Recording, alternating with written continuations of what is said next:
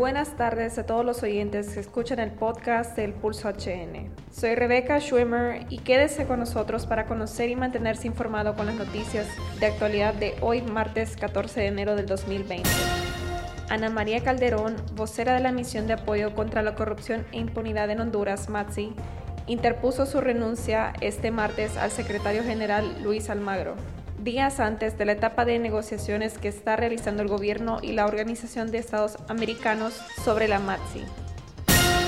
Al menos 69 órdenes de cortes de energía se ejecutaron ayer a nivel nacional en el marco de la operación Trueno Antihurto contra grandes consumidores de energía eléctrica,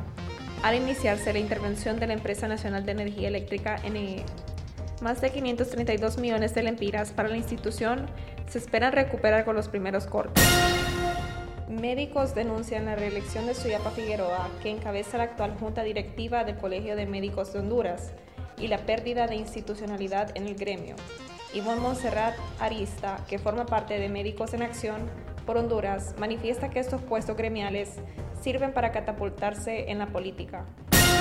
el gremio no ha recibido los beneficios que debería de recibir de una junta directiva comprometida con el gremio y comprometida con el pueblo hondureño. A lo que se ha dedicado esta gente es hacer actividades de política vernácula para posicionarse eh, políticamente dentro del país eh, más adelante con un cargo de elección popular.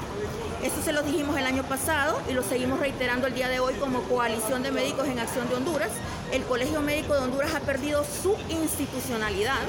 hablando gremialmente, y eh, precisamente por eso la coalición de médicos en acción de Honduras eh, no decidió lanzar planilla ni candidatos al Colegio Médico de Honduras porque consideramos que esto es una burla al mismo gremio, un proceso electoral donde solo una planilla va, un proceso electoral en donde se gasta un millón de lempiras aproximadamente.